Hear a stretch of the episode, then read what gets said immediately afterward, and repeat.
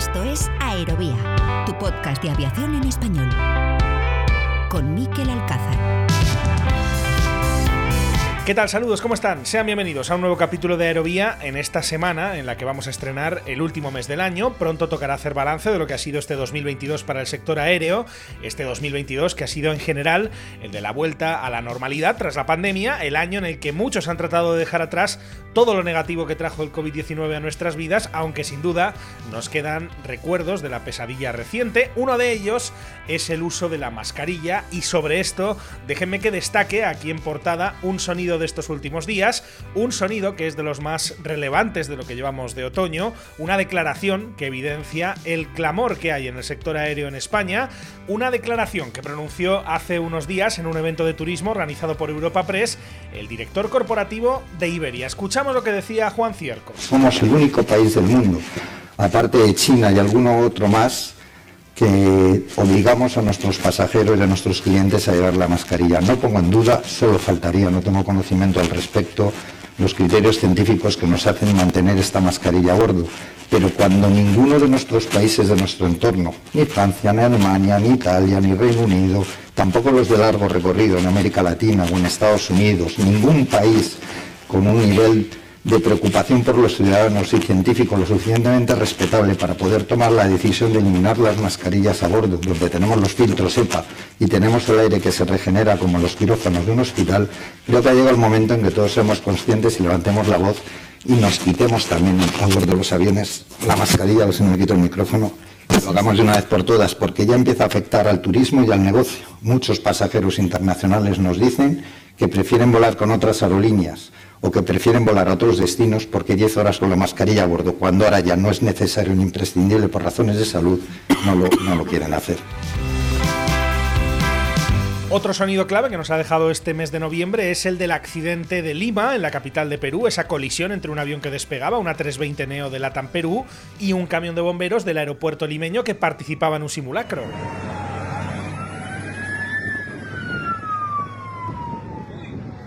¡Conche su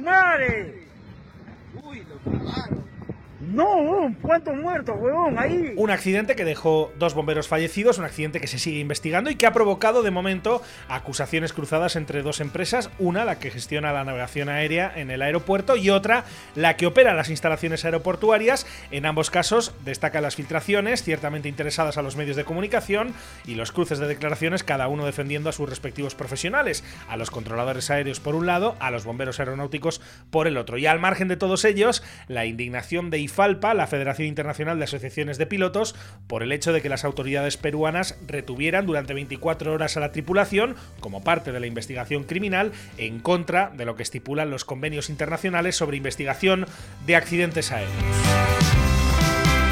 Y hoy en Aerovía les proponemos un ejercicio de empatía. Hoy vamos a conocer cuáles son las barreras a las que deben hacer frente las personas con discapacidad que desean hacer uso del transporte aéreo.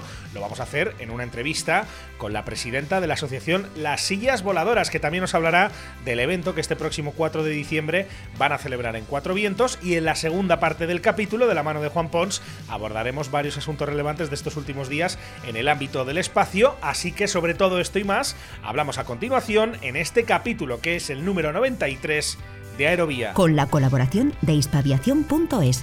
Aviación, drones y espacio por y para profesionales.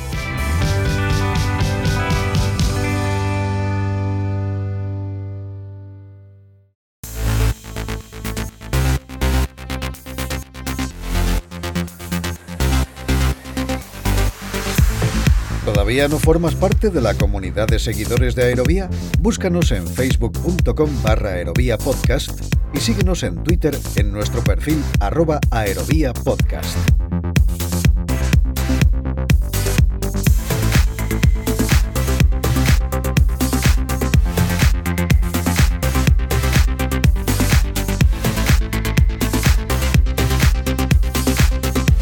Escuchas Aerovía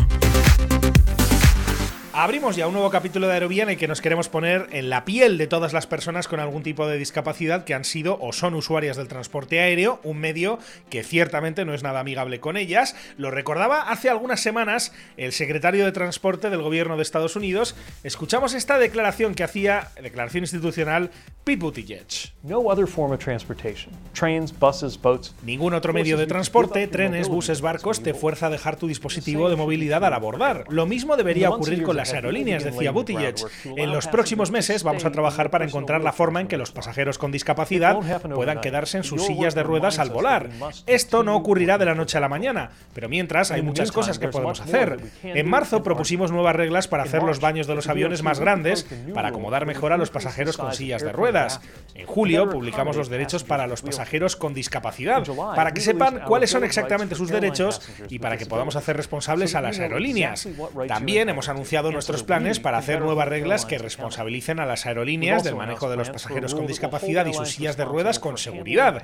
Espero que las aerolíneas y el público en general entiendan que estos cambios son para el beneficio de todos. Las personas con discapacidad se gastan miles de millones de dólares cada año en vuelos y, sin embargo, cerca de la mitad de estas personas afirman que prefieren no volar. Si podemos cambiar esto, significará que más personas puedan acceder al medio de transporte más rápido y seguro.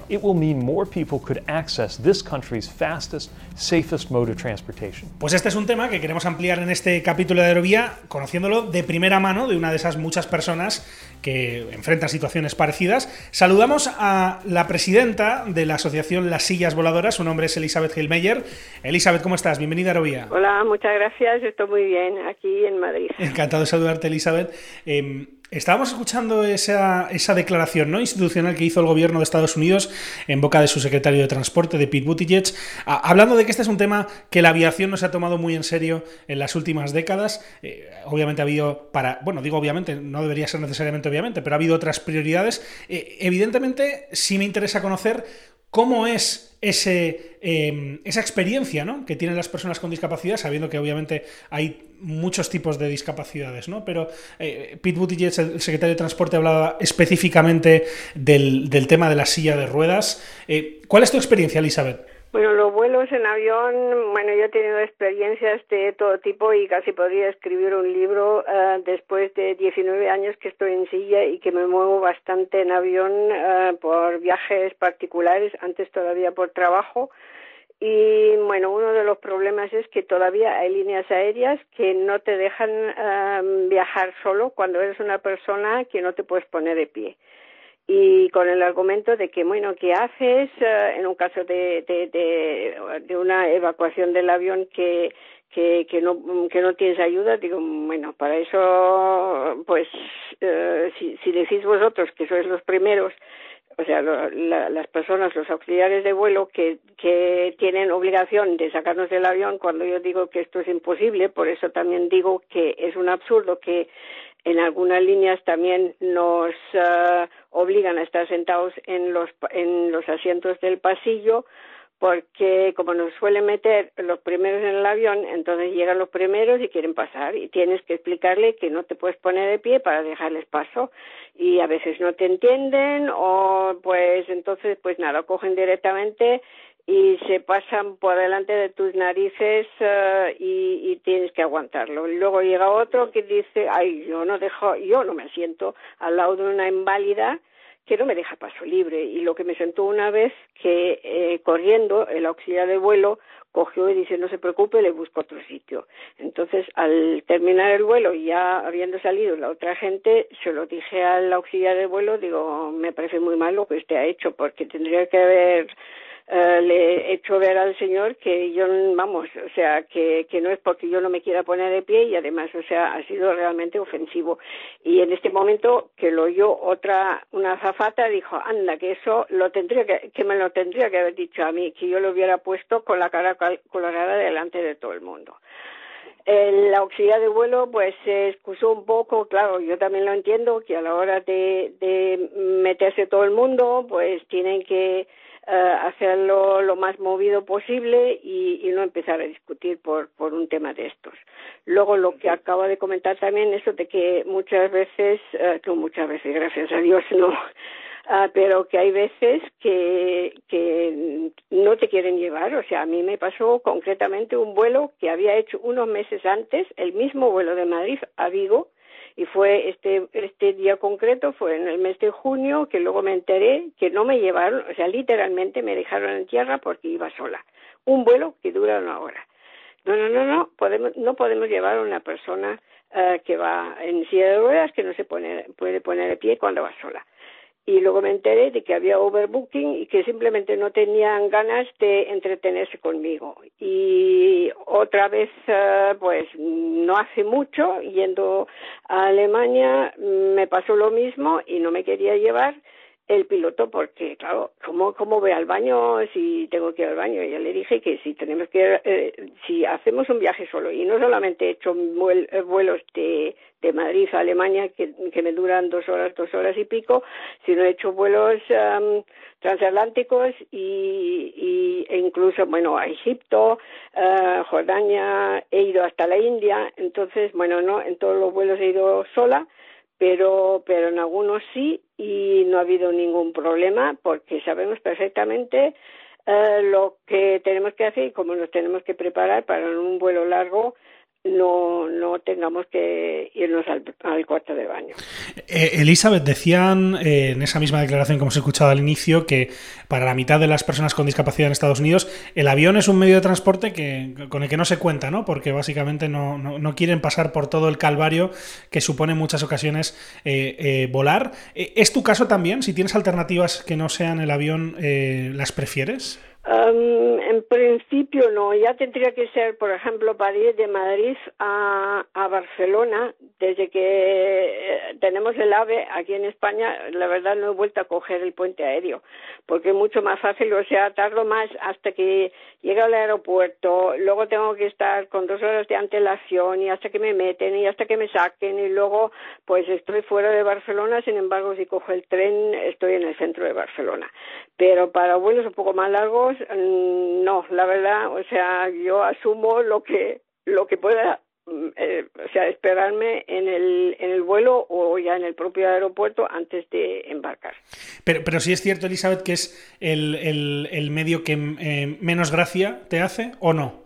Eh, es decir, cuando eh, te toca embarcar en un, en un buque o te toca eh, subirte a un, a un vagón de tren, ¿Tienes esa, esa diferente sensación con respecto al, al avión? O sea, ¿te, ¿te, da más sensación de incomodidad el hecho de volar?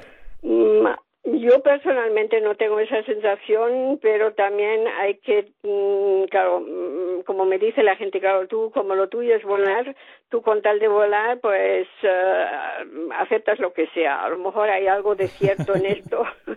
pero... y, ahora, y ahora lo explicaremos, ¿eh, Elizabeth, por qué, por qué lo tuyo es volar, que ahora, para, para eso estás aquí también, ¿no? Pero, eh, sí, sí, sí, pero ahora te dejo que nos cuentes de eso también. Pero perdona, continúa, continúa. No, no, no, no. Entonces, uh, también, o sea un problema que veo yo también bastante grave es el tema de los transbordos. Como tenemos nuestra silla propia, que es como, como nuestros zapatos, que, que tienen que, o sea, nosotros to, todos llevamos zapatos que encajan perfectamente, donde encaja perfectamente el pie y lo mismo pasa con la silla.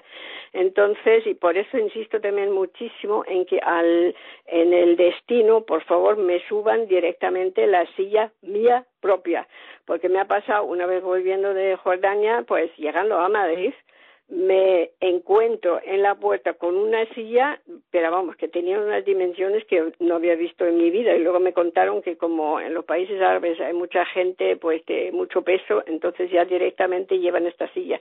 Digo, no, no, no, yo quiero mi propia silla, porque si me siento en esta silla me cuelgan los pies, yo no siento los pies y me rompo los pies, y, y, y, qué pasa entonces. O sea que eso es importante. Y lo que he comentado antes, en los transbordos, hace tres años uh, tuve que hacer un viaje, bueno, hice un viaje porque me apetecía también mucho, de un encuentro de la asociación Las 99, que es la asociación de las mujeres piloto uh, internacionales, en Malawi, en, en, en África, ya bastante al sur de África.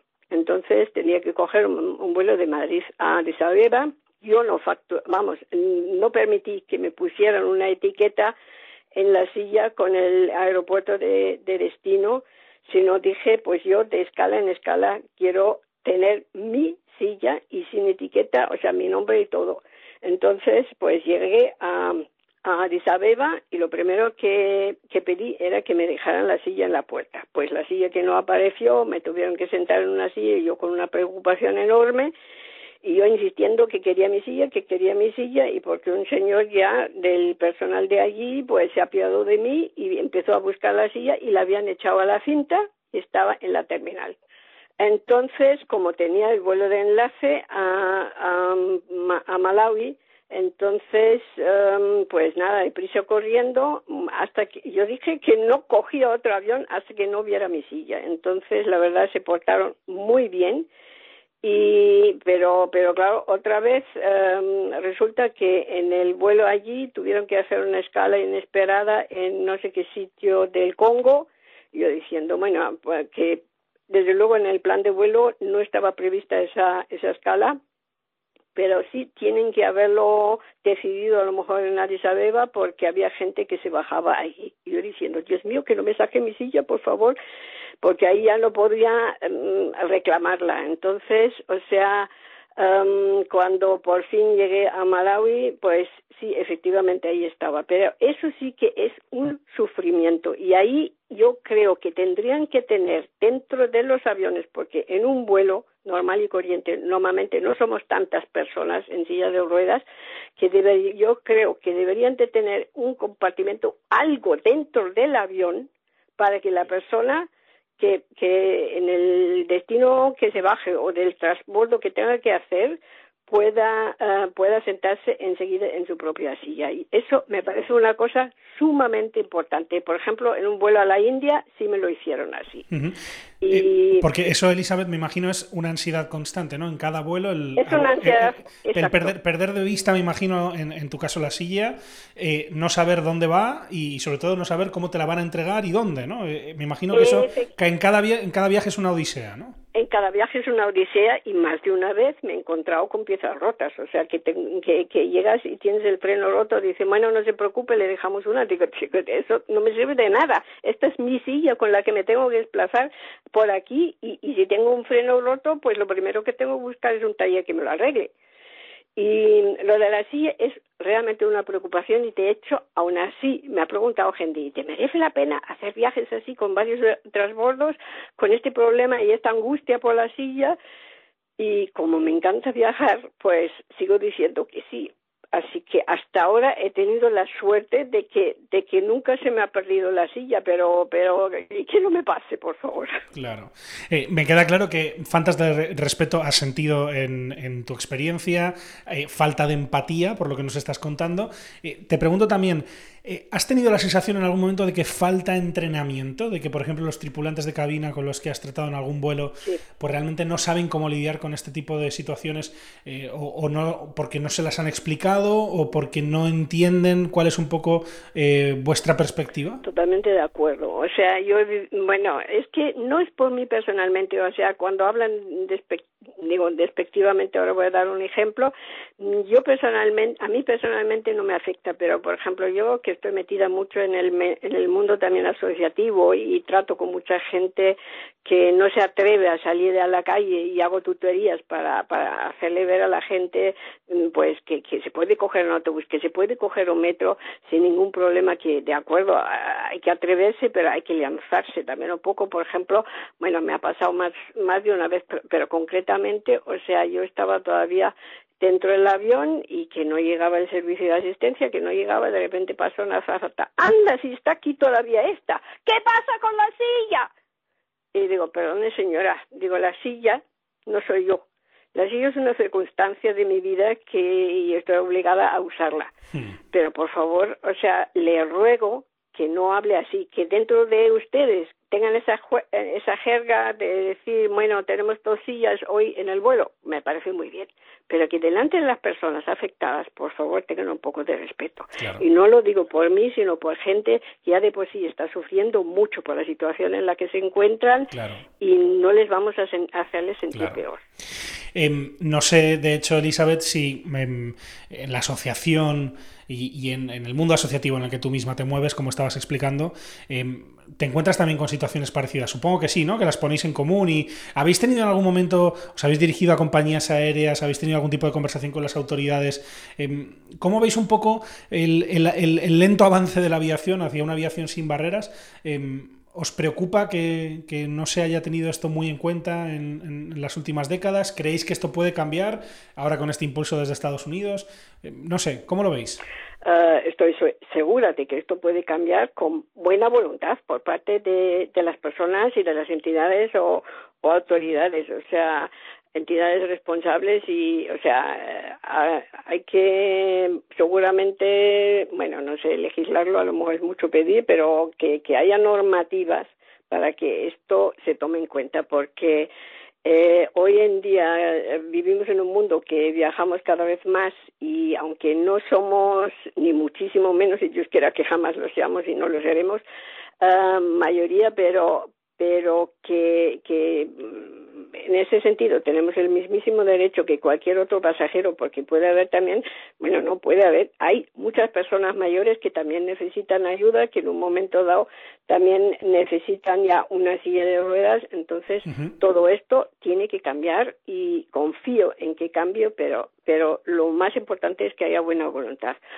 Y comento que eh, el vicesecretario nuestro, que Carlos de Albert, em, estuvo en una em, en una especie de congreso en Seattle hace pues yo creo que fue antes de la pandemia justo antes de la pandemia pues donde precisamente con la IATA y así se empezó a tratar también todo este tema de las incomodidades eh, para las personas con discapacidad en los vuelos comerciales. Lo último que te quería preguntar sobre este tema, viendo las imágenes ¿no? que, todos hemos visto estos últimos días eh, a raíz del accidente de, Lima con el que hemos empezado este capítulo de Aerovía, claro, esto afortunadamente pasa muy pocas veces, ¿no? pero no sé si Em, este tipo de sucesos os hacen sentir más vulnerables, ¿no? Porque si esto eh, pues ocurre en un vuelo en el que hay una persona con discapacidad que necesita ayuda para eh, poder salir del avión, eh, pues ver estas imágenes, ¿no? Donde hay una evacuación que se hace muy rápida, en la, que hay un avión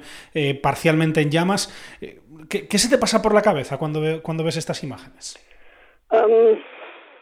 La verdad, o sea, yo siempre digo, Dios quiera que no me pase nunca, porque evidentemente, o sea, eh, cuando, bueno, las discusiones que, que, he tenido por el tema del asiento, por ejemplo, porque hay compañías aéreas que siguen insistiendo en que nos debemos de sentar en el pasillo yo les digo, pero, pero, ¿qué, qué, qué pretenden ustedes? O sea, que en un momento de pánico, la gente pues pasa por encima de uno y ustedes no van a ser capaces de sacarnos uh, por mucho que le digan por altavoces no no no eh, quédense sentados que aquí hay una persona que la tenemos que sacar primero si ya llegando a un destino son los primeros que se ponen de pie para empezar ya a sacar cosas de los comportamientos de arriba y por mucho que digan por favor si quédense sentados hasta que el avión esté parado y en la puerta pues la gente no hace caso o difícilmente hace caso. Entonces eh, yo tengo claro y es un riesgo efectivamente que tengo que asumir. O sea que si yo me siento en un avión y pasa algo las posibilidades de que yo salga viva mmm, pues son, son muy reducidas, para decirlo así. O sea, efectivamente es un riesgo que asumo, que asumimos los que viajamos así, pero pero yo digo muchas veces, Jolín, yo puedo salir de casa y eh, paso por un paso de cebra, como le ha pasado a una compañera, y, y la atropella un coche. Entonces, pues, mm, si te ha de tocar, pues, pues te ha de tocar. Igual que pues ha habido gente que ha tenido un accidente parecido al mío y ha salido, bueno, el compañero concretamente que iba conmigo ha salido ileso y yo tengo una paraplegia. Eh, no, sé si escuchándote, ¿no? Si, si, te da la impresión de que eh, somos en general más incívicos volando que, o, no, o realmente eh, ese comportamiento del que hablas, ¿no? La gente levantarse, eh, a sacar las cosas de, los compartimentos superiores sin esperar, a, casi a que el avión se detenga en el estacionamiento. Em, si, si, esa sensación de que el, de que el pasajero es generalmente, insisto, y generalizar no siempre es la mejor idea, ¿no? Pero que se es muy incívico, no sé si es, la, es una sensación que se potencia en un avión o en realidad es algo que, que os encontráis en el día a día también fuera de los aeropuertos y de los aviones? Es eso lo encuentras en el día a día.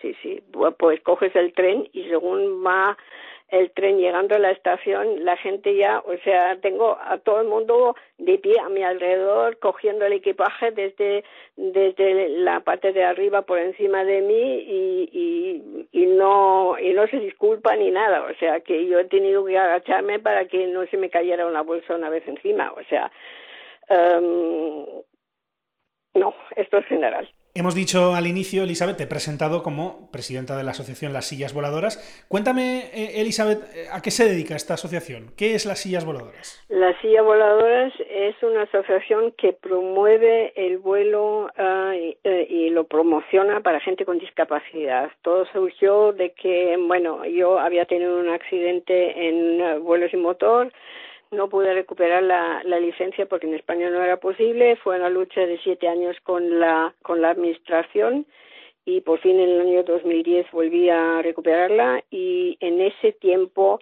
creé la, Asociación de las Sillas Voladoras y hoy en día somos, uh, vamos, tenemos 216 uh, socios. Uh no te quiero preguntar por por cómo es luchar siete años con la administración, porque no queremos que, que, no queremos que nadie se tire mucho de los pelos en esta, en esta entrevista, pero eh, cuéntame si quieres cuál ha sido vuestro mayor logro como asociación. Nuestro mayor logro es que no solamente tenemos ahora la posibilidad de sacarnos la licencia de piloto de, de planeador, sino también de ultraligero, de PPL, o sea, de piloto privado, y uh, ahora en España queremos conseguir también, como ya ha pasado en Francia, que hay dos pilotos, lamentablemente solo dos pilotos hasta ahora, um, parapléjicos también, que se han podido sacar ya hace tiempo el, uh, la, la licencia de piloto comercial, pero solo de transportes. Entonces, ¿por qué? Si pueden pilotar aviones de transportes, ¿por qué no van a poder pilotar también pilotos con eh, aviones con pasajeros? Pero bueno, esto todavía va a costar conseguirlo, pero pero bueno, por lo pronto aquí en España también queremos seguir luchando y de hecho, o sea, solemos tener reuniones uh, y ahora mismo estoy pendiente de una reunión que vamos a tener con la nueva directora de AESA, de la Agencia Española de Seguridad Aérea y también hemos estado en contacto con la ministra, así que no paramos en este sentido. Y el un logro muy grande, muy grande es, por ejemplo, haber conseguido, aunque ese evento no lo organizó como tal la, la silla voladora, sino, bueno, aunque prácticamente, o sea, surgió de la silla voladoras, fue dar vuelos a 130 personas en un mismo día, en, o sea, en, en ultraligeros, en planeador, en um, avionetas, en, en, autogiro y con la colaboración de pilotos uh, de toda la zona por Cataluña. Uh -huh. eh, dices que en Francia solo hay dos pilotos, eh, en este caso con paraplegia, que, que están volando, pero eh, aunque sean pocos, me imagino que es importante ¿no? el poder ¿Dos demostrar pilotos? que es... Sí. Perdón, dos pilotos con, con, el comercial, pero de transporte. En transporte, de acuerdo. Pero me imagino que eso es muy importante, ¿no? El poder sí, mostrar eh, que se pueden derribar barreras, ¿no? Y incluso también en este mundo, ¿no? Que, que, que siempre parece tan, lejo, tan lejano, ¿no? En estos, en, esto, en estos temas. Sí, sí. Muy bien. Cuéntanos, eh, Elizabeth, sobre ese evento que tenéis el, el 4 de diciembre, y enseguida, saludo a un amigo que nos está escuchando. Eh, cuéntanos sobre ese evento del 4 de diciembre. ¿De qué se trata? Um, bueno, Eduardo, de, el editor de Aviación Digital, uh, se dirigió a nosotros. Bueno, yo lo conozco a su hermano desde hace tiempo ya y fue idea suya de, de, de organizar un evento así, que es un evento altruista um, que organizamos él con nosotros, las silla voladoras, y la idea es por un lado, llevar uh, uno de nuestros dos planeadores um, adaptados al manejo manual desde el aeródromo de Ocaña, donde está normalmente volando, al aeropuerto de Cuatro Vientos, donde el 4 de diciembre, bueno, todos los primeros domingos de mes, la FIO, la Fundación de Infante de Orleans, hace una una um, exhibición aérea um, y en este contexto vamos a tenerlo ahí, así que habrá mucha gente muy aficionada a la aviación que verá nuestro planeador adaptado y verá lo fácil que es la adaptación, o sea que es simplemente eh, una palanca a la izquierda que sustituye el movimiento de los pedales, pero que es un avión que puede pilotar cualquier persona que mueve los pies también sin ningún problema, porque los pedales como tales siguen, igual que podemos conducir. Y otra parte de la, del evento será una mesa redonda que vamos a tener con personas del del gremio, digamos, eh, tanto de la gente con discapacidad como de, gente que tienen escuelas con aviones adaptados para personas con discapacidad. Y entonces eh, va a haber más o menos tres temas. Uno va a ser el vuelo adaptado. Mm, queríamos orientarlo un poco como diciendo, bueno, mm, el vuelo adaptado una terapia, pero un socio y vocal nuestro dijo, ¿por qué no desmedicalizamos esto un poco lo dejamos um, sin, sin, el, sin el término de la terapia? Aunque yo sigo diciendo que desde, que tuve el accidente y si antes volar era lúdico para mí, ahora es terapéutico y vamos a llamarlo también, o sea, vuelo adaptado hasta el espacio, porque un socio nuestro José Luis de Augusto, que es uno de los supervivientes del accidente del, del A400M en Sevilla, que él tiene eh, es eh, eh, tiene licencia de piloto comercial PPL y es uno de los 12 candidatos finalistas para para el tema de para astronauta ya ha pasado todas las pruebas en la ESA en, en Alemania y en diciembre viaja con otro socio nuestro que ese solamente va a estar para el tema de de, la organización en tierra, pero que, que, van a ir a Houston y, y hacer las pruebas allí. Este um, socio, José Luis de Augusto, también es parapléjico y vamos, si llegáramos a, a tener aquí en, en, España y en la silla voladora al primer paraastronauta ya sería la bomba. ¿Qué mensaje, no? ¿Qué mensaje, ¿Qué mensaje enviaría eso, desde luego? Desde luego sería un mensaje muy poderoso para toda la, para toda la sociedad. Pues permítame, Elizabeth, que, que sumemos a esta conversación, ya, ya has mencionado su nombre, a, a Eduardo Gavilán, que es el editor de Aviación Digital. Eduardo, amigo, ¿cómo estás? Muy bien, querido amigo. Miquel, ¿qué tal? ¿Cómo andas tú por ahí? Todo bien, todo bien, gracias. Eh, un placer saludarte como siempre y tenerte aquí en, en Aerovía. Eh, un, eh, lo, decía, lo decía Elizabeth, que claro culpable de que, de que tengamos este evento el, 4 de diciembre, un evento solidario, un evento, Eduardo, te dejo que nos lo expliques, por favor, que, tiene objetivos concretos, ¿no? Sí, efectivamente, Miquel. vamos a ver, esto es, toda esta iniciativa sale de una entrevista de, de, estas que hago normalmente. Entonces me empezaron, yo ya conocía el proyecto, sobre todo por el director de aviación digital y que ya conocía a Elizabeth y, me gustó mucho. Entonces de esa entrevista pues se me ocurrió la idea, como todo en mi vida, ¿vale? Se me ocurrió la idea, oye, vamos a ver cómo podemos echaros una mano y entonces eh, pues les propuse a la asociación de organizar un evento que tiene, digamos, dos objetivos. Uno, que es dar a conocer la labor que hace esta asociación, las sillas eh, voladoras. Y luego, por otro lado, pues, pues una cosa que me encantó, Miquel. En esta sociedad de egoístas, ¿vale? Eh, pues la asociación tiene pensado eh, dar cuatro becas, pues para personas que tienen, que a mí me gusta decir, movilidad reducida o con capacidades diferentes, para que puedan hacer un, un curso, un curso de piloto. Y a mí la idea es que me encantó, ¿sabes, Miquel? Pues de estas cosas que te entran y dentro de esto que llamamos en las empresas responsabilidad social corporativa, que suele ser un rollo macabeo en casi todas, pero tú ya sabes que nosotros estamos muy implicados en, todo lo que sea eh, pues personas con capacidades diferentes y sobre todo una cosa muy importante, Miquel, como ya sabes que yo creo muy poco en los gobiernos, en los estados y menos en este, en empujar a la sociedad civil. O sea, cualquier avance que hay en este país es porque empuja a la sociedad civil. Y yo creo que la asociación que dirige Elizabeth es un ejemplo de ello. ¿no? Entonces, para no enrollarme demasiado, el objetivo es presentar la, la, asociación, que va a ser en este evento en el 4 de diciembre, y además es chulísimo, Miquel, porque es que tú fíjate, o sea, el entorno es, va a ser cuatro vientos, ¿vale? Que ahí es donde vamos a preparar esta mesa de la que ha hablado anteriormente Elizabeth, y luego la gente va a poder ir a ver uno de estos aviones que está adaptado Pero es que de paso coincide que es el primer domingo de cada mes. ¿Y qué pasa el primer domingo de cada mes en Cuatro Vientos? Pues que la Fundación FIO eh, pues pone a volar hacia la selección aérea con, todos esos aviones históricos que son una, maravilla. Total, que el día fenomenal, fenomenal. Y luego, sobre todo, pues eso, eh, animar a la gente, a los chavales, a los niños que se acerquen, que vean, que vean lo que, lo que está haciendo esta asociación, que se acerquen a los, eh, a los, a los aviones y un mensaje que, que, pues que yo creo que Elizabeth pues ha enviado. O sea, no hay barreras.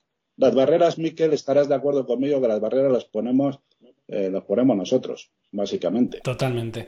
Em, em, un motivo más que suficiente ya sería este para ir a Cuatro Vientos y además coincide efectivamente con la em, exhibición mensual de la, de la, FIO, pues dos por uno y, por el mismo precio. En este caso, Eduardo, eh, os habéis propuesto además alcanzar un, un, mínimo de 12.000 euros eh, a través de las donaciones. Vamos a poner, por cierto, el número de la cuenta bancaria en, en la web, en aerovía.net, para cualquier oyente que quiera eh, sumarse a esta iniciativa con eso para financiar esas cuatro becas. Eh, ¿Qué mensaje le estamos enviando a la sociedad con este tipo de eventos, Eduardo? Pues bueno, primero, eh, primero yo creo sobre todo es un tema de formación, ¿no? De conocer un poco más eh, todo, todo este mundo, que yo creo que es importante, ¿no? que, o sea, lo que estamos transmitiendo es que si uno quiere y puede, quiere conseguir, o sea, Miquel, el sueño de volar lo tenemos todos, ¿no?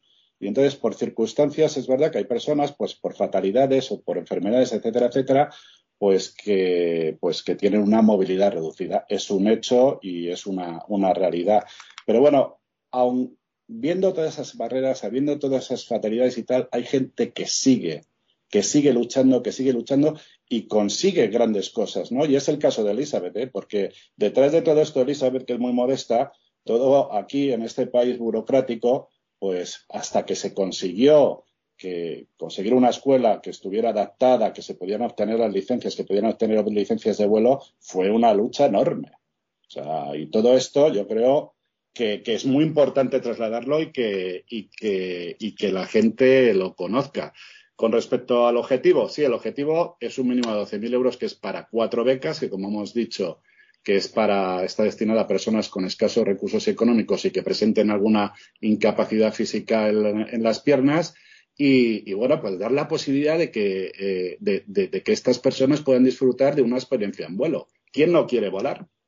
Y, yo creo que en este caso, pues como dice Elizabeth, el, no tener, el tener una movilidad reducida, no tener movilidad en, las piernas, no tiene que ser una barrera. Eh, eh, Elizabeth, me imagino que con muchas ganas de que llegue el día 4, eh, ojalá el tiempo respete, ¿no? Acompañe, no llueva, no haga mucho frío, em, y poder supongo también importante no solo mostrarlo eh, a todo el que se acerque, sino también poder interactuar, ¿no? Poder contar tu experiencia como estás haciendo aquí en Aerovía. Ah, pues por supuesto estamos esperando que llegue el día cuanto antes y que todo salga bien, que efectivamente también el tiempo nos acompañe y eh, bueno, contaré la, la, experiencia a la gente que me lo pregunte o que lo quiera saber, pero también es importante que la gente sepa la labor que hacemos eh, las sillas voladoras, aparte de mi propia experiencia, sino lo que ha comentado Eduardo, o sea, el hecho de que hayamos conseguido que la silla voladora, la, la asociación tiene una propia escuela para vuelo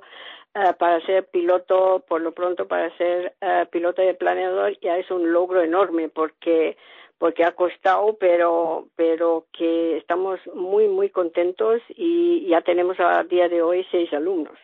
Y de hecho el otro día el primero um, se se sacó el eh, la licencia el fin de semana pasado Así que, y tengo que decir también, o sea, que la escuela está abierta a personas con y sin discapacidad. Los vuelos de divulgación los damos a personas con, por supuesto, encantados y que vayan uh, a dárselos uh, cuantas más personas posibles, pero también a personas que no tienen ningún tipo de discapacidad porque así se lo van contando también, dicen, bueno, si esta gente ha montado esto y hay gente que está ahí dando vuelos y, y, eh, están en silla de ruedas, pues iros y animaros también o sea que en, muchos entornos hay personas con discapacidad y que toda esa gente también tenga conocimiento de, lo que hacemos. Por supuesto que sí, por eso queríamos eh, eh, hablar con, con, vosotros para invitar obviamente a todos nuestros oyentes a que, se sumen a este evento, el que pueda asistir eh, porque esté en Madrid o en los alrededores,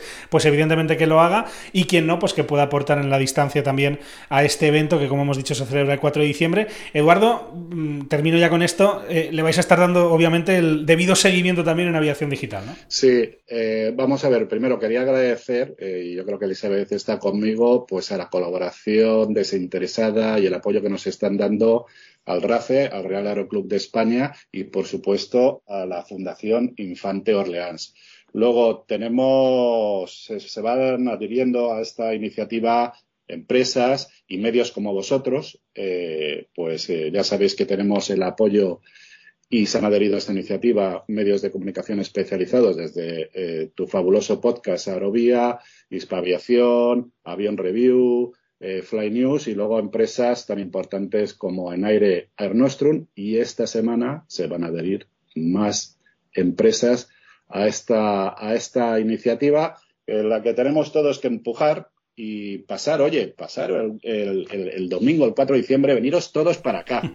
De verdad que vais a disfrutar como enanos, como enanos, porque aparte del tema de la asociación, ver los aviones históricos, conocer más de cerca, porque, Miquel, en este foro se va a debatir también o se van a exponer ciertas barreras ¿eh? que, que todavía existen, ¿no? que son barreras que ponemos nosotros. No son ellos los que ponen barreras, somos nosotros los que ponemos las barreras. Y yo estuve el otro día, estuve con una paralímpica, con Eva, y, contaba algunas de las cosas que todavía, que todavía ocurren en, los aviones para el tema del acceso, una vez que están dentro, para poder ir al servicio, eh, que luego les ponen cualquier silla. Y ella decía y comentaba, dice, es que lo que no se dan cuenta que la silla para nosotros es como el zapato. A ti jamás te darían un zapato del tamaño 50, ¿no? Sí, ¿Eh? claro, Entonces, pues bueno, todavía hay cosillas ahí que los que eh, eh, la sociedad pues se tiene se tiene que dar cuenta para que yo a mí siempre cuando hablan de esto de adaptarse adaptarse yo creo que nosotros somos los que nos tenemos que adaptar y porque hay muchas lecciones de vida en todo este mundo como en el mundo de, de, las capacidades de las capacidades diferentes que tenemos que aprender en un mundo que está totalmente, vamos, que hay una caraja aquí que vamos, estarás de acuerdo conmigo, Miquel, que aquí está todo esto más revuelto que la leche, Y hay mundos, hay un mundo, un mundo, el mundo de, de, de, de, las personas que tienen realmente, realmente, pues problemas y que, y joder, y es un mundo, pues mucho, joder, mucho más amigable que el que estamos viviendo ahora, querido amigo. Pues eh, desde luego que queda mucho por hacer y por eso era importante eh, no solo sumaros a esta iniciativa, a la que damos eh, nuestro apoyo evidentemente desde este humilde podcast, sino también invitar a todos nuestros clientes a que, a que se sumen y también dar a conocer el punto de vista, pues como digo, de esos usuarios del transporte aéreo a quienes no siempre se les ha tenido en cuenta, por no decir que casi nunca se les ha tenido en cuenta. Por eso hemos querido abordar todo esto en este capítulo de Aerovía. Eduardo Gavilán, editor de Aviación Digital, Elisa Elizabeth presidenta de la asociación eh, Las Sillas Voladoras. Ha sido un placer teneros en, Aerovía. Muchísimas gracias por estar con nosotros y muchos éxitos y suerte para ese evento del día 4. Que vaya todo muy bien. Un saludo. Muchas, gracias. Muchas gracias, Miquel. Oye, y recordar que es a las 10. Empieza el evento, empieza a las 10. De 10 a 11 y media lo tendremos en uno de los chales del RACE. Todo este debate y esta exposición y presentación de la asociación para luego pasar a ver la exhibición aérea. Muy bien. Muchísimas gracias, Miquel. Dicho queda. Un abrazo. Gracias gracias a los dos, muchas gracias. Muchas gracias, un abrazo muy fuerte.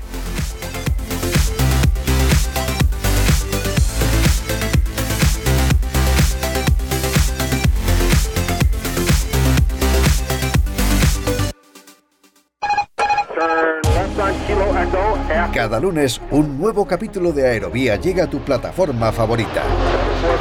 Cada semana el mejor espacio de análisis e información sobre el sector del transporte aéreo llega a tus oídos.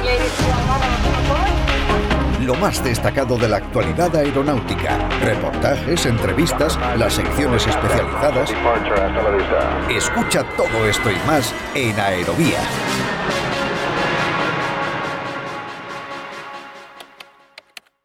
¿Quieres contactar con nosotros?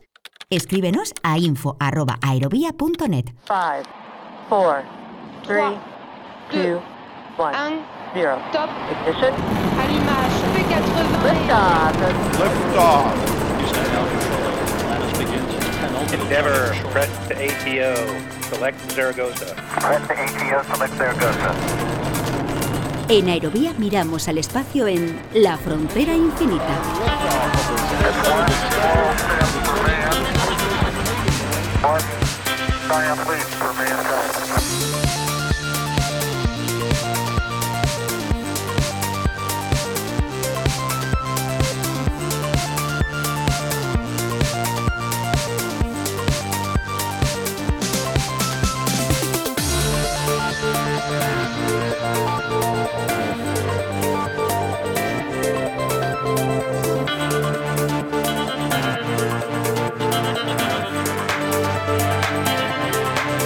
Esta sintonía la conocen muy bien todos nuestros oyentes. Ya saben, esto es La Frontera Infinita, nuestra sección dedicada al ámbito de la, del espacio, ámbito que ha tenido mucha actualidad estos días, que comentamos con nuestro colaborador, con Juan Pons, nuestro hombre del espacio. Hola Juan, ¿cómo estás? Bienvenido a Aerovía. ¿Qué tal? Aquí estamos, despegando. Despegando esta semana, una semana en la que, Juan, hemos hablado mucho, se ha hablado mucho de espacio, entre otras cosas, y este es el primer asunto que vamos a tratar, asunto muy importante. España tendrá dos nuevos astronautas y ha pasado tiempo desde que tuvimos uno. Pues tienes toda la razón. Vamos a tener dos nuevos astronautas que ahora matizaremos esto eh, después de que, de que el primero, el primero verdaderamente español en el sentido de que de que es hijo y nacido y todo lo que tú quieras en España fue Pedro Duque. Ahora vamos a tener dos más, precisamente chico y chica, y precisamente ambos de León, que no me digas tú que no es una casualidad porque ni he hecho aposta. ¿eh? Sí, sí, sí. Dos de León. Eh, vamos a explicar bien a, nuestros oyentes, Juan, porque eh, se habla de un titular, que es el hombre, una suplente, la mujer. Eh, ¿Qué diferencia hay? ¿Irán los dos al espacio? ¿No? Cuéntanos. Vale, vamos, te voy a contar. En primer lugar, han sido seleccionados entre 22, más de 22.500 peticionarios. Entonces, la EFSA ha seleccionado a lo que denomina cinco astronautas de carrera, de los cuales uno es el español Pablo Álvarez Fernández, ¿vale? Y luego ha seleccionado a 11 de reserva, 11 personas de reserva de distintos países, por si acaso es necesario ampliar la plantilla de astronautas que tiene, que en este momento son siete, siete astronautas y que a lo largo de dos, tres años formará a los cinco nuevos astronautas que acaban de ingresar ahora y que entrarán en el Centro Europeo de Astronautas, que está en Colonia, en Alemania, entrarán a principios de año. Entonces tendrá eh, los siete que tiene ahora más los cinco. Y los once de reserva, entre los cuales se encuentra la española Sara García Alonso. Estos once no van a ingresar en la Agencia Espacial Europea, sino que serán llamados en función de misiones que puedan cumplir. Y si son llamados, entonces es cuando ingresarán en la ESA. Mientras tanto, tendrán un contrato, un contrato de consultoría con la Agencia Espacial Europea. Eh, lo que no sé, Juan, es de estos eh, astronautas que se han seleccionado, si ya sabemos primero si van a ir seguro al espacio en algún momento y a qué misión, qué es lo que van a hacer, o no se sabe todavía. Bien, eh, los que ya están formados como astronautas son los siete, los seis de la última jornada, más uno que queda de antiguo estos que ahora han ingresado, los cinco que ahora han ingresado, ahora comienzan el proceso de formación como astronautas, que les llevará entre dos, tres años eh, más o menos. Con lo cual, tenemos que tener en cuenta que la primera misión Artemis a la Luna va a ser en 2025.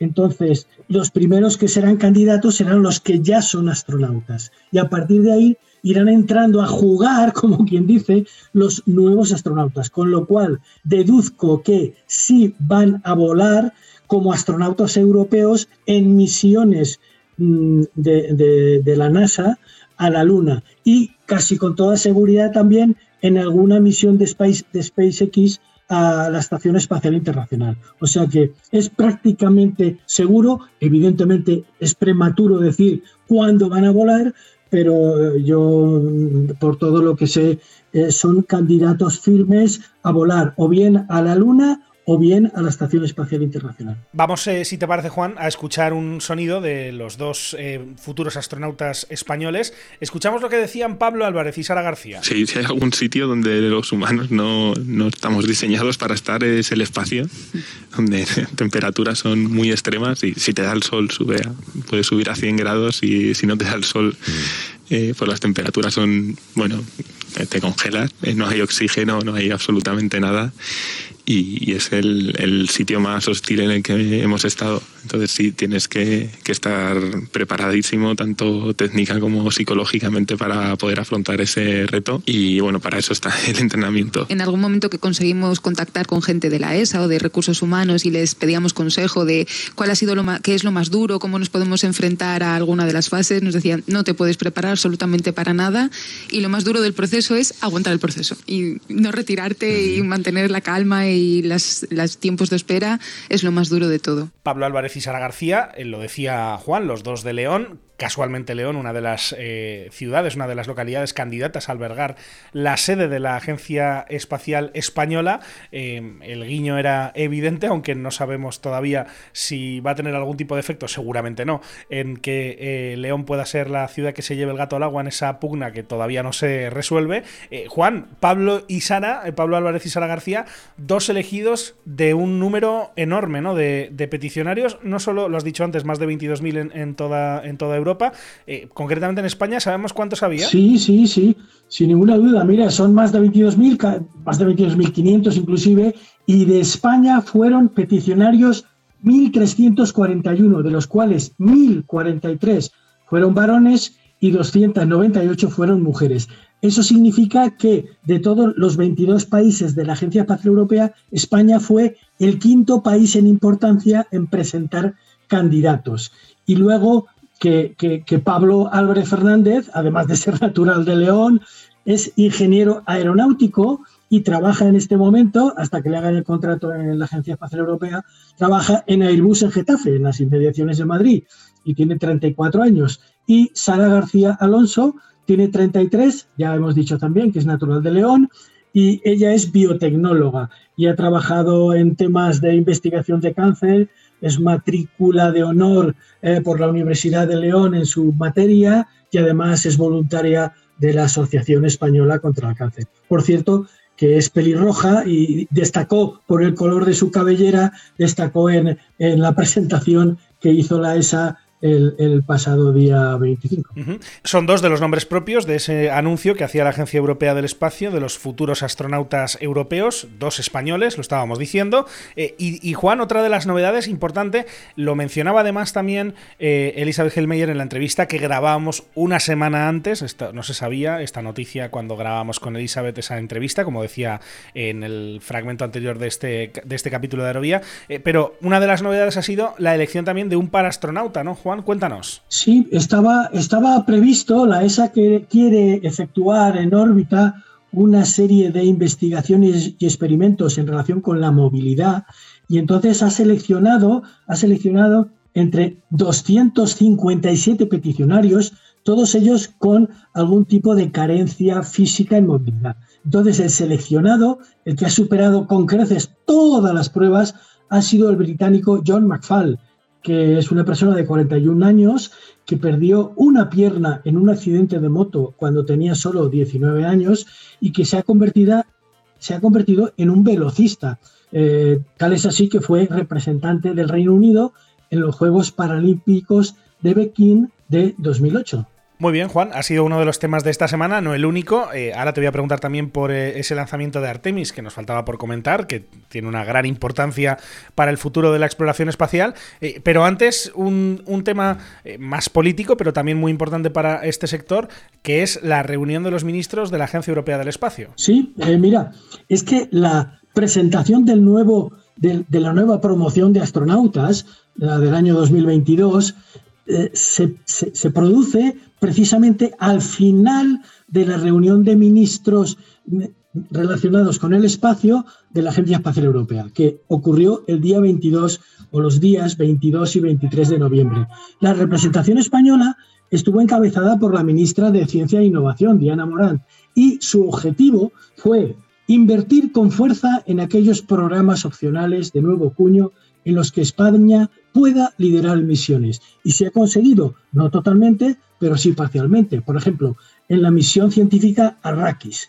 Arrakis es una misión que busca descifrar la materia oscura que puebla el universo, que se calcula que es unas cinco veces más abundante que la materia ordinaria que existe por el espacio. Y otra misión que España va a coliderar con Francia se llama Leo PNT, que es una prolongación en órbita baja de la ya conocida constelación Galileo, que por recordarlo es el GPS europeo. Entonces esta nueva constelación la van a capitanear tanto Francia como España en un ten con ten, en un tándem, en un mano a mano. Y un asunto más, Juan, eh, un asunto que tiene que ver con este sonido. Seven, six, five, 1, boosters ignition, and liftoff of Artemis 1. We rise together back to the moon and beyond.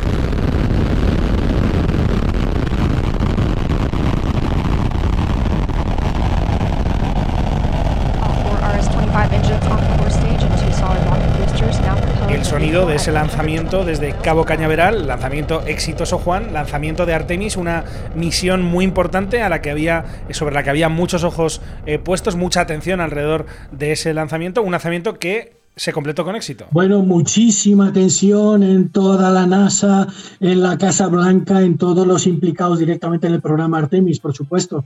Es que es que hacía demasiado tiempo que no se intentaba volver a la luna. Bueno, como dice el refrán español, a la tercera va la vencida y después de dos eh, cancelaciones, el día 16 de noviembre a las 7.48 hora peninsular española, la 1.48 de la madrugada en Florida, despegaba por fin el gran, el gran lanzador SLS eh, de nada menos que una altura de 48 plantas, 98 metros de altura, que supone que es equivalente a un edificio de 48 plantas. Y bueno, despegó por la noche con el temor de la NASA porque lo que siempre se ha pretendido en este tipo de vuelos es hacerlo por el día, para que las cámaras registrasen cualquier tipo de incidencia. Afortunadamente todo salió bien, eh, el despegue se realizó sin ningún problema, con una demora, como creo que ya he citado, de, 40 minutos y ya, ya la cápsula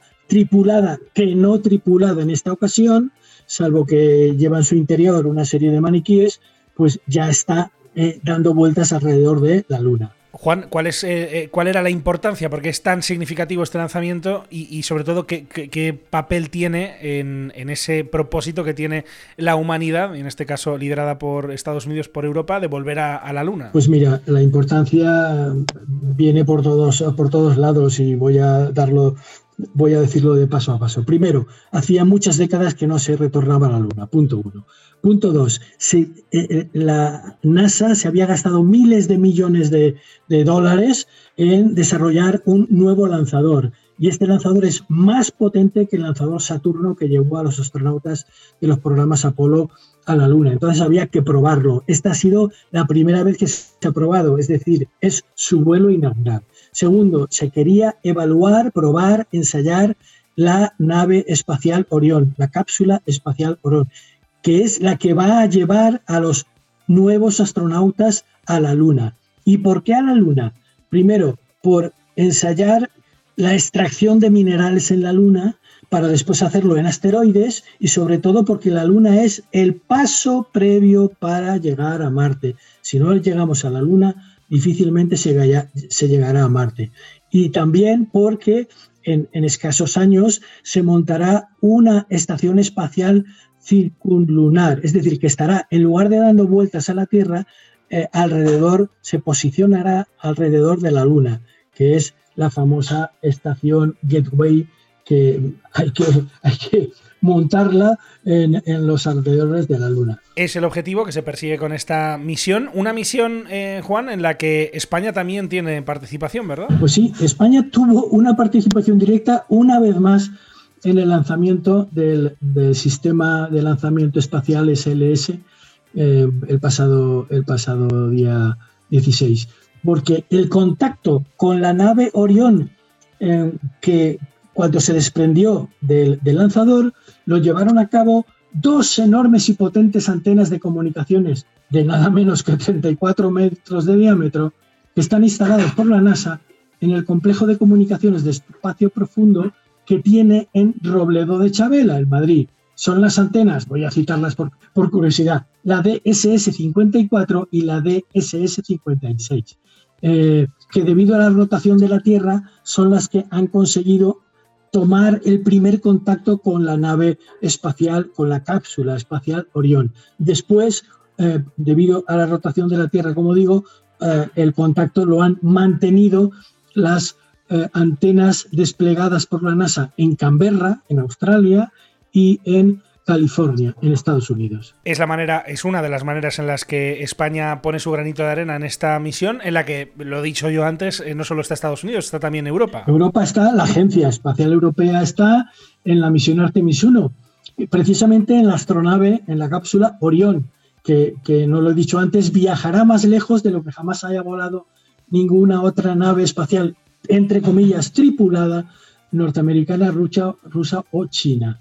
Eh, la contribución europea es el llamado módulo de servicio europeo, que está instalado debajo del módulo habitable de Orión y es el que alberga eh, eh, todos los sistemas que alimentan y permiten la supervivencia cuando dentro de la cápsula Orión existan astronautas. Llevará ahí el oxígeno, el combustible, etcétera, y eso todo eso se ha construido en la factoría alemana de Airbus en Bremen. Y ahora, Juan, eh, para que lo sepan nuestros oyentes, eh, pendientes evidentemente de, esa cápsula que está en órbita, ¿no? ¿Qué, va a pasar con ella? Sí, está alrededor de la Luna y, los ingenieros de la NASA han calculado que debe permanecer en órbita eh, o, su viaje va a suponer un tiempo de 25 días, 11 horas y 36 minutos. Hasta ese grado de detalle han calculado los técnicos de la NASA el vuelo de la cápsula Orión. Su paseo entre la Tierra y la Luna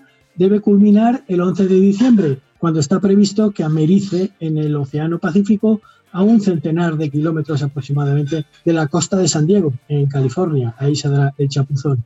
Y recordar que el siguiente lanzamiento del programa Artemis, que será Artemis 2, no se producirá hasta finales del año 2024, porque ahora una vez regrese la cápsula ahora en la Tierra, tienen que hacer multitud de estudios, análisis y evaluaciones para ver qué ha salido mal, qué ha tenido imperfecciones, que por el momento, por el momento la NASA calcula que solo ha sido del, 1%, pero por ejemplo en la rampa de lanzamiento consta que han existido daños que van a tener que eh, solventar y, mejorar para que no vuelvan a ocurrir.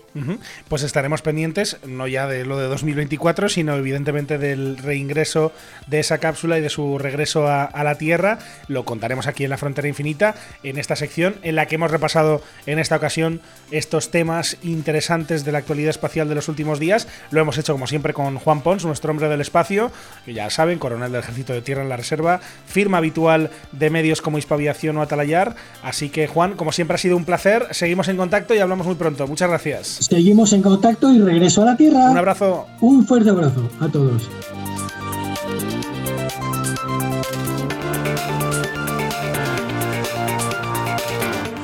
Y así llegamos al final de este capítulo en Aerovía. Nos encontramos de nuevo con ustedes el lunes 12 de diciembre, tras el Puente de la Constitución y de la Inmaculada. Mientras tanto, recuerden que pueden encontrarnos en hispaviación.es, en www.aerovía.net, así como en facebook.com barra podcast, en los perfiles en las redes sociales de Hispaviación y también en Twitter, en nuestro perfil Aerovía Podcast. Además, como hacemos cada semana, les invitamos a suscribirse si es que no lo han hecho todavía en cualquiera de las principales plataformas en las que se puede escuchar Aerovía. Estamos en todas las importantes, en Spotify, en Apple Podcast, en Evox, en TuneIn, en Podbean, así que donde quiera que nos escuchen, donde quiera que estén suscritos, no olviden que valoramos mucho cualquier comentario, sugerencia o crítica que nos hagan llegar por cualquiera de las vías de contacto que tienen a su disposición. Muchísimas gracias por estar ahí y hasta la próxima.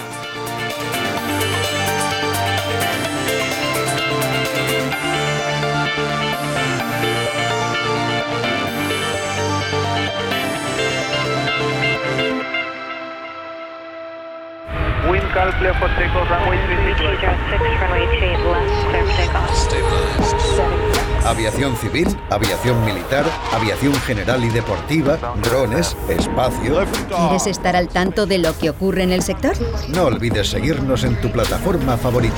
En Apple Podcast, Spotify, Evox, Podbean, TuneIn y más. Busca Aerovía, tu podcast de aviación en español y suscríbete.